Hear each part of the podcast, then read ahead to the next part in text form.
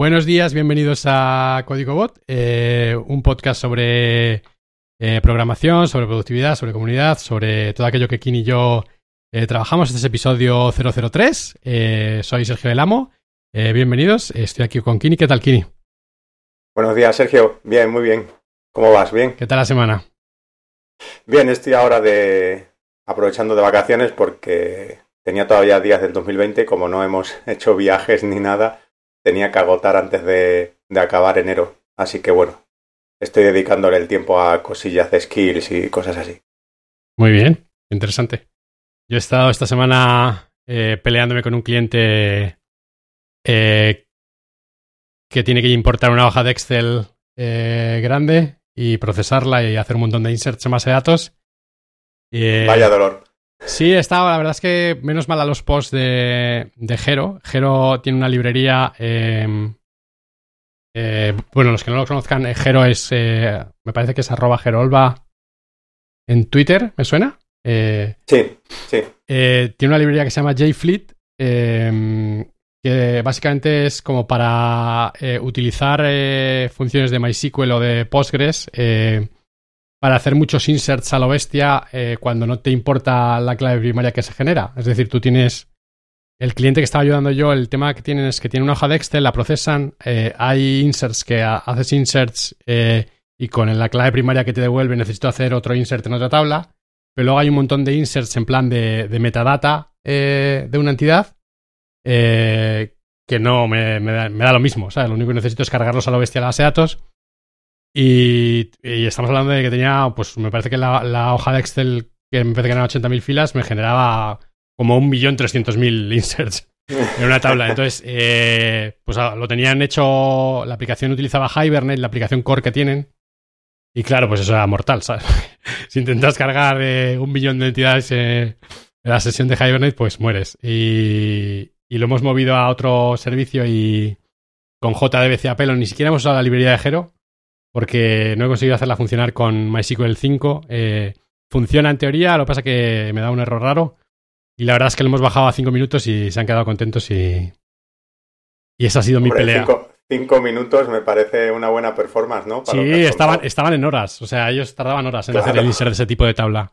Eh, vamos, esa hoja de Excel. Así que muy bien, la verdad. Eh, tiene Jero, aparte de la librería, tiene un par de posts en su blog. O si alguien está alguna vez tiene que, que hacéis inserts a lo bestia. Tiene una comparación de JPA, tiene una comparación de, eh, de JDBC eh, a pelo y yo la verdad es que he utilizado la de JDBC con eh, prepared statements y con batches, en, plan en batches de, de mil en mil y, y la verdad es que, que, guay. Es una cosa que prácticamente al final en, en todas las aplicaciones hay que hacer, que o tienes que generar Excel o importar Excel o, o CSVs. Y, y nada, he estado peleándome toda la semana con eso. Eh, sí, Jeropa eso es una persona muy, muy core. luego ponemos, si quieres, el enlace en las, sí, meto, las notes. Meto las, los enlaces a los, a los eh, a las entradas del blog, porque la verdad es que es lo que te digo, a mí me ha salvado un montón de horas de trabajo, yo creo. Eh, así que blog post compartiendo conocimiento por the win. gracias, Jero. Ya, gracias, desde luego. queríamos hablar hoy de. Me he ido un poco ahí por la tangente. queríamos hablar hoy de, de comunidad eh, y en concreto de, de, la comunidad de Alexa en España. Eh, y aquí yo me voy a quitar un poco de... Eh, me voy a poner un poco de perfil porque la verdad es que no, no, no la conozco mucho, así que cuéntanos un poco que tú estás metido en ello y, y de dónde viene y, y dónde va y cuál es tu, tu papel en ella, etcétera, etcétera. Sí, o sea, quería contarla porque mm, digamos que ha evolucionado, ha evolucionado un poco a principios de este año. El, año pasado todo surge porque en España eh, nombran a tres Alexa Champion, pero somos gente que antes de que ya nos nombrase Alexa Champion, pues ya nos conocíamos eh, de haber estado haciendo cosas en Alexa, de algún evento y tal. Y entonces el Evangelis en ese momento de, Alexa en España, que era Germán Viscuso, pues eh, nos tenía todos como localizados, ¿no? Y cuando nos hicieron champion y tal, pues propusimos la idea de crear una comunidad en España alrededor de Alexa orientada a la creación de skills en general, no solo desarrollo. Porque, por ejemplo, está Nieves, que es Alexa Champion, pero Nieves no se dedica exactamente al desarrollo, tiene una empresa que se llama Monoceros y, se dedican a eh, aplicaciones para asistentes de voz. Y, y luego está Javi, que está en Valencia, que tiene su propia empresa de desarrollo, creo que hace mobile, web, de todo, ¿no? Y luego estoy yo, que hago esto en mi tiempo libre, ¿no? Entonces, al final éramos perfiles distintos, queríamos crear una comunidad bastante inclusiva en ese sentido, tanto de perfiles como de, de, temas a cubrir y todo eso.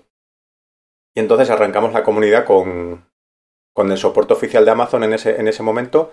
Y el año pasado, en febrero, antes, de antes del confinamiento y todo eso, eh, arrancamos la comunidad. Hicimos un evento en Amazon, en las oficinas de Amazon de Madrid, y arrancamos la comunidad de España. ¿Vale? Pusimos, y creamos un Twitter, eh, teníamos un meetup. Entonces, hicimos eventos alrededor de la comunidad.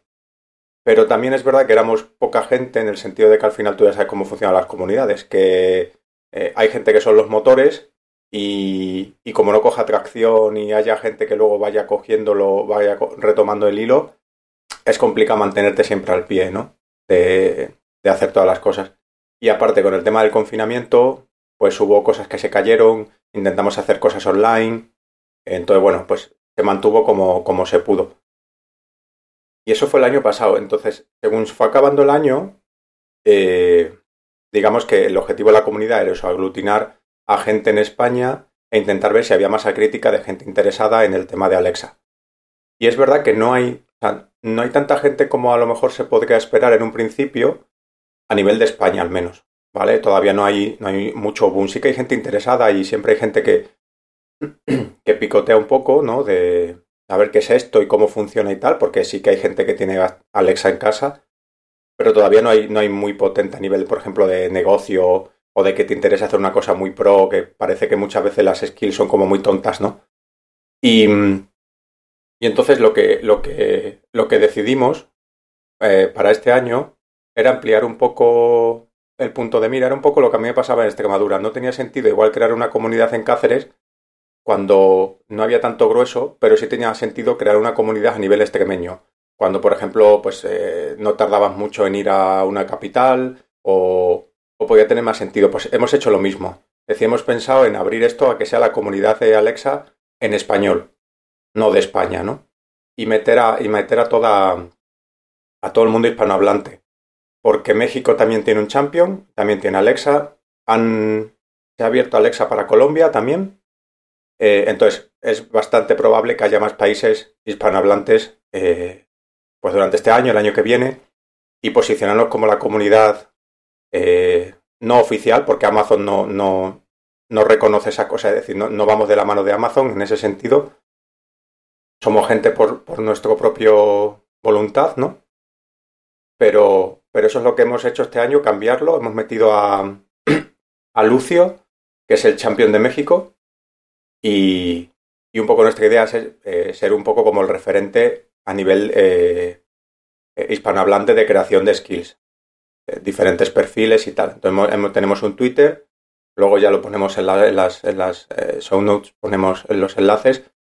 Tenemos un Twitter y hemos creado un Discord, es como parece que es la plataforma que está moviendo mucha gente, incluso Evangelist de Amazon en Estados Unidos están moviendo sus YouTube a, streaming de Twitch, bueno, porque aparte Amazon compró Twitch en su momento, y, y estaban haciendo Discord también. Entonces hemos creado un Discord y hemos creado un Twitter y, y nuestra idea es eh, generar la comunidad, una comunidad bastante potente ahí, sobre todo muy relacionada con ayuda. Estamos intentando localizar otros canales que ya existían, porque había un canal de Telegram, eh, había alguna otra página y estamos intentando contactar con todos ellos para ver si les interesa pues, eh, formar parte de la comunidad y, y hacer un único punto o un punto de referencia para, para el tema hispanohablante con Alexa. Eso sería un poco en el punto en el que estamos ahora. Hemos hecho como un rebranding, por decirlo así, y hemos cambiado un poco el, el enfoque. De hecho, además ya no existe Evangelis en Alexa en español. Germán se ha movido a, otro rol dentro de Amazon, eh, también relacionado con Alexa. Y entonces digamos que ahora ahí creo que hay un Evangelis europeo eh, a, nivel, a nivel de Europa, que sigue haciendo cosas, pero, pero en inglés. Eh, antes había en Amazon había Office Hours y cosas así en español, y ahora ya creo que no, no, las va a ver, sino ahí en inglés, en horario europeo. Y luego están los Evangelis de Estados Unidos, que son como los principales. Entonces la idea es, eh, Germán nos ha hecho de Celestino con ellos para que nos tengan un poco en consideración con el tema de la comunidad eh, en español, ya que ya no hay Evangelis en español y tal. al final son pues las políticas o las estrategias de Amazon con respecto al, al mundo de creación de skills. Supongo que les interesará más igual tener champions o apoyar comunidades de forma fuerte, o a mí eso me parece que tiene sentido, que igual ya no hace falta en Evangelis porque ya, ya están consiguiendo rodar cosas independiente, ¿no? Entonces, eh, bueno, en ese punto estamos. Que eh, un par de cosas. Eh, Discord, vale, el Discord es yo, o sea, yo tengo un poco de no, no, llego, o sea, yo la verdad es que en esto fallo bastante en el sentido de, por ejemplo, nosotros trabajamos mucho con, con dos comunidades que son la comunidad de Micronaut y la comunidad de Grails y la comunidad de Groovy. Eh, que son todo proyectos open source eh, y es el... La comunidad de Grace en su día hay un Slack para la comunidad de eh, que sigue ahí. Em, para Micronaut creamos un... una cosa que se llama Gitter, que es como el, espacio de, de, Slack y la verdad es que yo también he visto en otro portal con el que colaboro que se llama Ray League eh, se ha movido de Slack a Discord. O para la gente que no conozca Discord, Discord es como un. Yo lo veo como un competidor de Slack. O sea, es en el. En el, en el espectro de, de rooms, con chats en cada room, eh, bots, etcétera, etcétera. O sea, es una solución de. Un. No sé cómo, no sé cómo denominarlo, pero vamos, un, una solución de chat eh, grupal. Es como Slack, es como Slack lo que falta. Por ejemplo, no tiene los hilos, no hay creación de hilos, que en Slack sí que tienes. Y me parecían, o sea, yo hasta que usaba Slack, ahora ya no uso Slack en el curro, uso Teams, pero cuando usaba Slack, eh, los hilos me gustaban mucho, pero tenías que saber muy bien organizarte con hilos porque se quedaba un poco limitado. Y luego, por ejemplo, yo creo que el enfoque que tiene Discord es más de salas, salas de, de voz, no salas de texto. O sea, son salas de chat pero orientadas a, orientadas a voz. Yo he visto. porque está mucho más orientado al tema de streamer y gamers, ¿no? Entonces, tiene ambas cosas, pero una de las cosas que, por ejemplo, es diferenciado de Slack es que tiene salas de, de chat eh, por voz. Ya, ya. Yo, he visto mucho de, de, texto también, ¿eh? O sea, yo otra comunidad que utiliza Discord utilizan solamente texto, ¿eh? O sea, si alguien quiere. Ah, bueno, sí, sí. Y nosotros en, en, Amazon, o sea, en la de Alexa en español también usamos solo texto. Yo me refería como elemento diferenciador, ¿no? Que que igual arrancó un poco pensando en el tema de los gamers de, de salas de chat en, streaming, ¿no?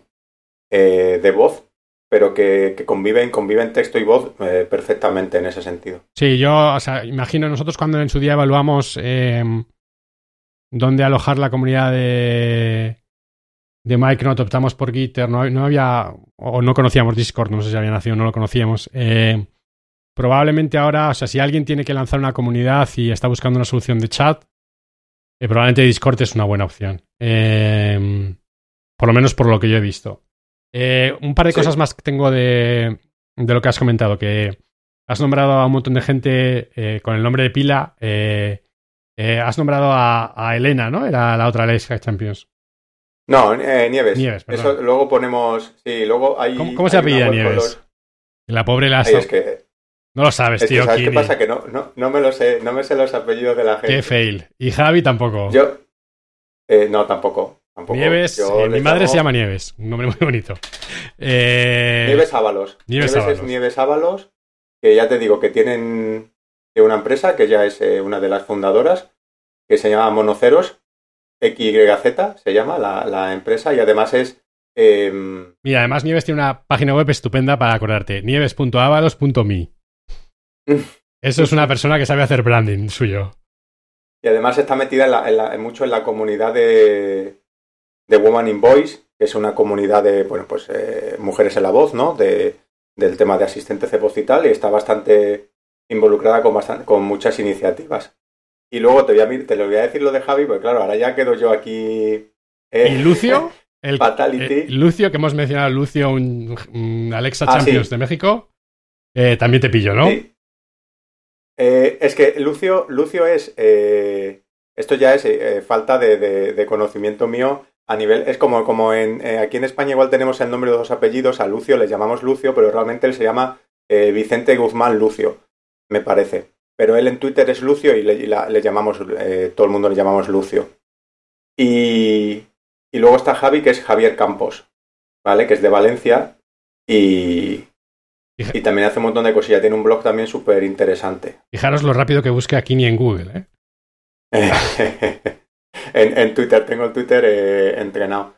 Y, Lucio, Lucio, ya aprovechando cosas de la comunidad, Lucio escribió junto con, con otro chico, ya mira, ya te voy a buscar el apellido antes de que me lo preguntes, para así eh, eh, decirte todo el tirón, eh, hay otro chico en, la en España que se llama Xavi, Xavi Portilla, que, está muy metido en temas de DevOps y en temas de, de, de, .NET y de Kubernetes y tal.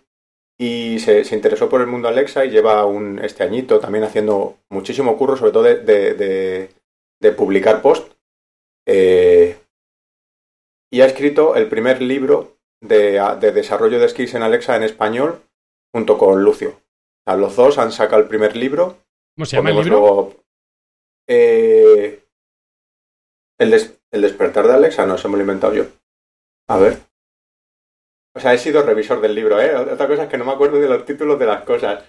Pero. Por cierto, tengo aquí delante el perfil de, eh, Javier Campos. Qué pelazo tiene el tío, ¿eh? Sí, sí, sí. Madre mía. Mira, la, la revolución de Alexa se llama el libro.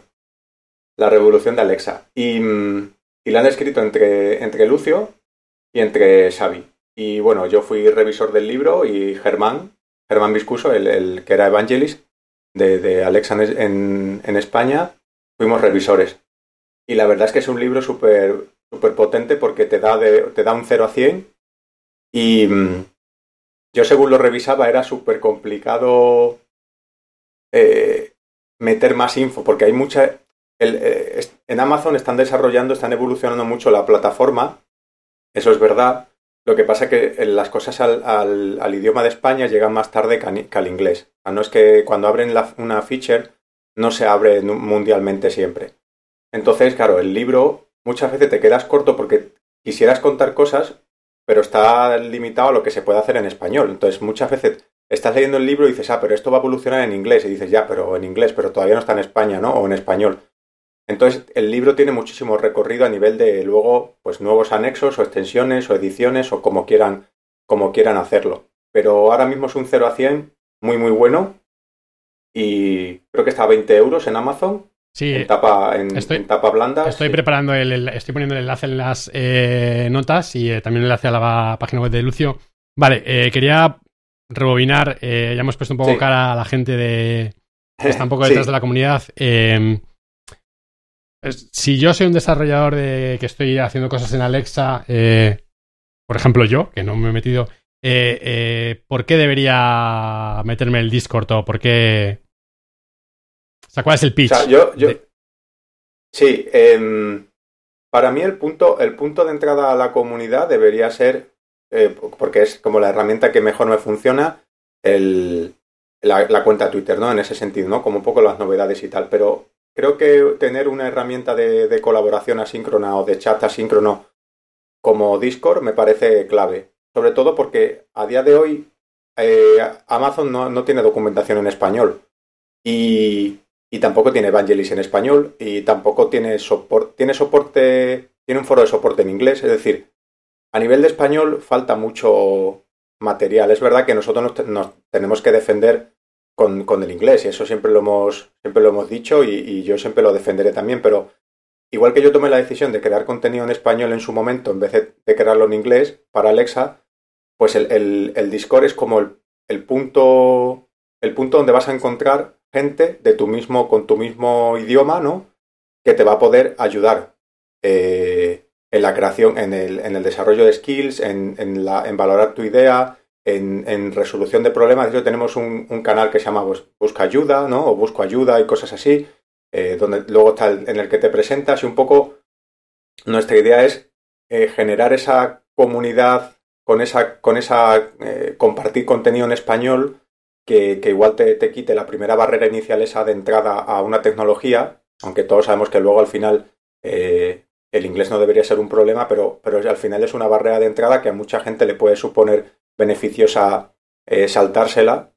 Y ese es el objetivo. Y, el Discord te da eso, porque eh, somos gente que generamos contenido en el idioma español relacionados con un tema concreto y ahí es donde vas a tener el, acceso a, todas esas personas y a todo ese material.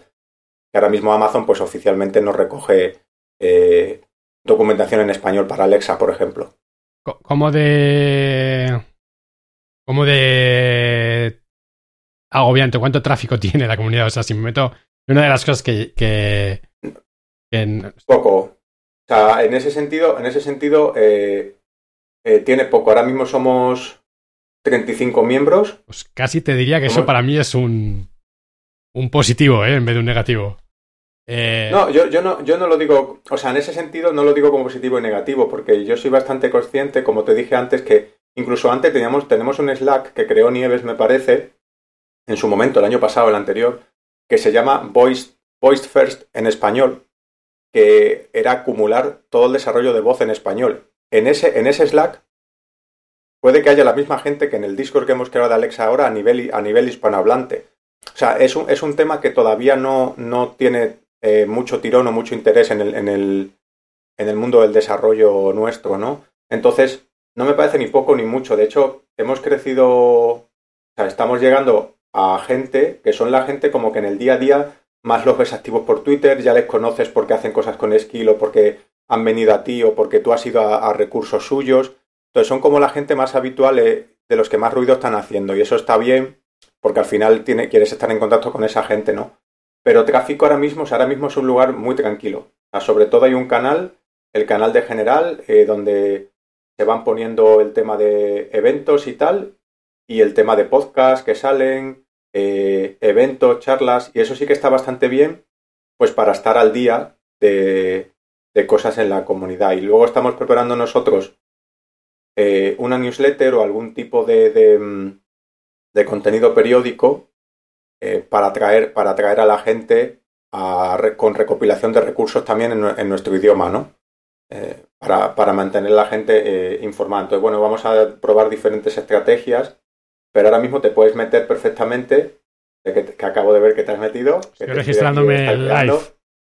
Te estoy stalkeando, sí. Y, mm, y yo estoy contento, ¿eh? yo estoy contento porque la gente tiene ganas. Eh, lo único que es eso, que es una comunidad de momento que no tiene demasiado ruido y entonces hay que empezar a, a hacerla rodar. Pero va llegando gente, va llegando, sí. Sobre eh, todo es orientado a ver qué pasa con, más países, con Colombia, tal. ¿Cuánto tiempo le dedicas? O sea, ¿cómo, lo hacéis? La gente? O sea, al final es lo que decías tú, una de las cosas de esta comunidad es que, yo lo he visto, por ejemplo, con Madrid Gug, que al final alguien la empuja. En Madrid Gug, por ejemplo, la comunidad de Groovy de Madrid la empuja Iván López.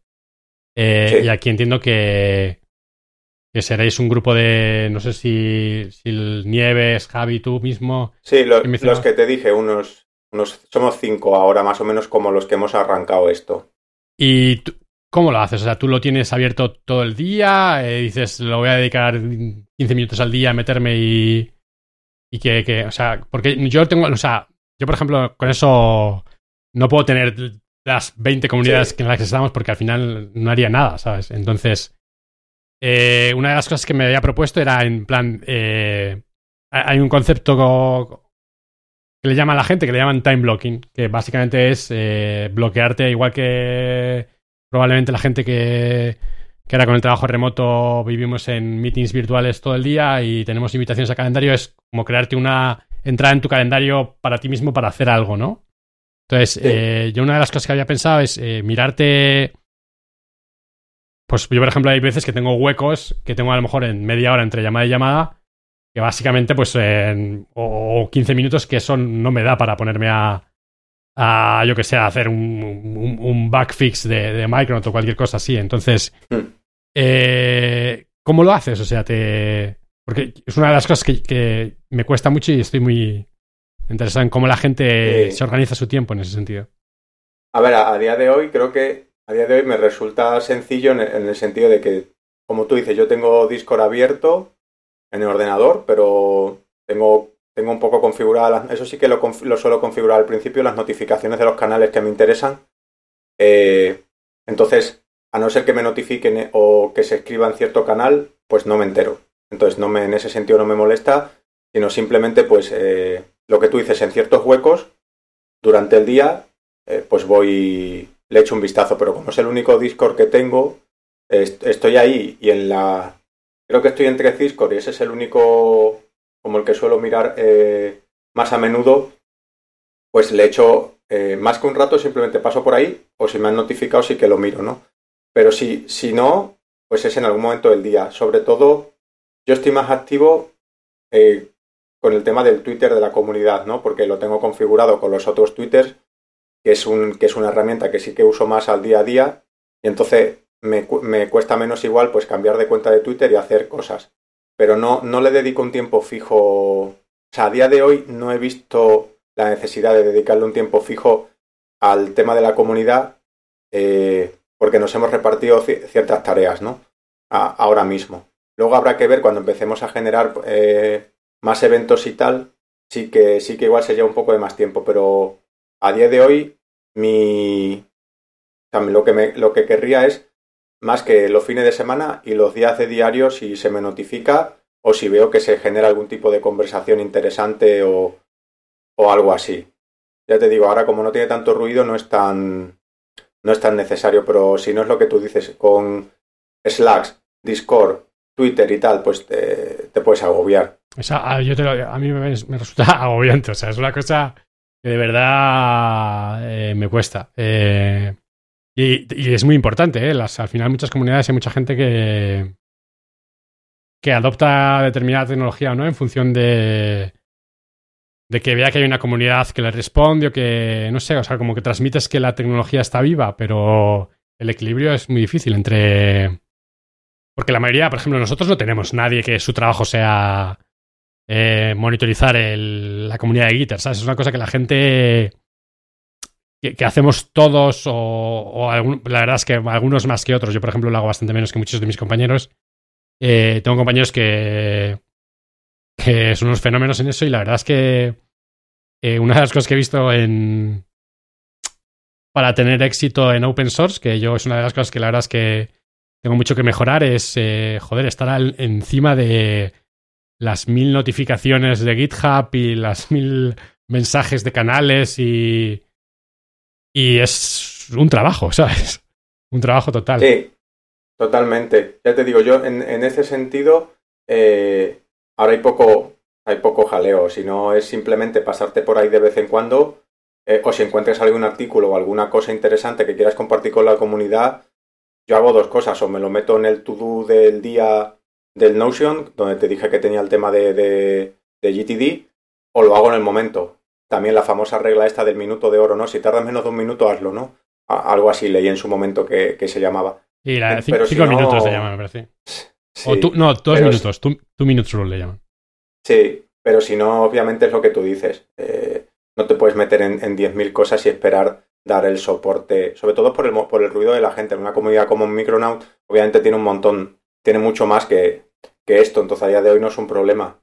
Pero el día que lo sea, sí que tienes que ser muy eh, concienzudo, ¿no? Con, con tu tiempo. Sí, es complicado, complicado. La verdad es una cosa que, que seguiremos hablando. Eh, Nada, animar a la gente a unirse. Yo me, me acabo de registrar. es de verdad eh, cinco minutos. Em, eh, una cosa chula que tiene la aplicación de Discord, de, por, ejemplo, por lo menos en Mac, es que es, soporta multicomunidad. Es como la de, como la de Slack. Yo, por ejemplo, tengo. Ya es la tercera comunidad de Discord que tengo aquí.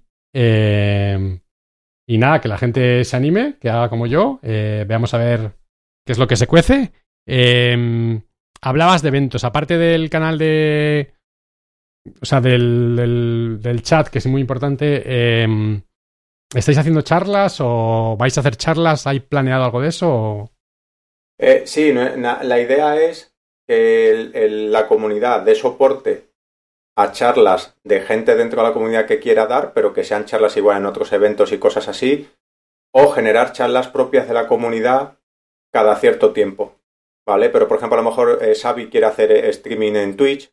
Eh, igual yo prefiero hacer una charla online o un Zoom de 40 minutos para hablar de, como un rollo open space de, pues de una mesa abierta de algún tema. Entonces, cada uno tiene un poco esas ideas y no sabemos si las vamos a organizar en común o vamos a plantear calendarios, pero hay como diferentes ideas sobre la mesa.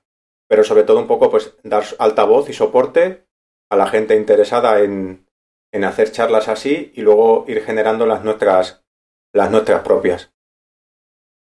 Pues, eh, pues me parece una idea estupenda. Eh, me debería preparar eh, una charla del soporte que tenemos para Alexa en Micronaut.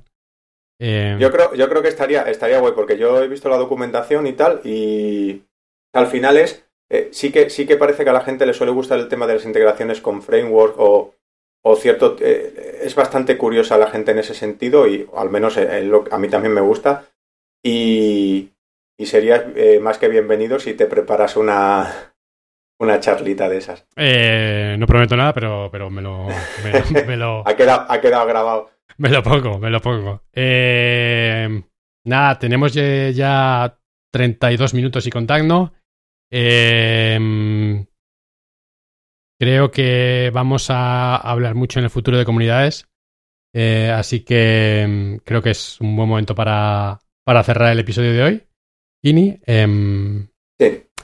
Nada, eh, eh, animaros a que entréis en la comunidad de Alexa en España si, si queréis probar un poco de Alexa. No es. Eh, entiendo que al final. Em, al final, Alexa es una plataforma multilenguaje, incluso multidispositivo, ¿sabes? Porque te puedes hacer tu propio Alexa con, con un sí, Raspberry O sea que. Sí que si aunque no seáis eh, javeros, eh, bienvenidos estáis, entiendo. Sí, sí, total, totalmente. O sea, al final aquí da un poco igual, incluso que no seas desarrollador, porque puede ser orientado a voice designer, ¿no? Como se suele llamar ahora también, o, el tema de UX, UX para la voz, el producto y tal. Entonces es una comunidad, eso lo teníamos claro desde el principio, no solo enfocada al desarrollo y, y obviamente cualquier lenguaje, cualquier, cualquier perfil, cualquier error eh, es más que bienvenido. Estupendo. Eh, incluimos eh, links a todo en, las notas. Em, y nada, buena semana, Kini. Disfruta de tus vacaciones y. gracias, Sergio. Y nos vemos en el próximo episodio. Gracias a todos. Venga, chao.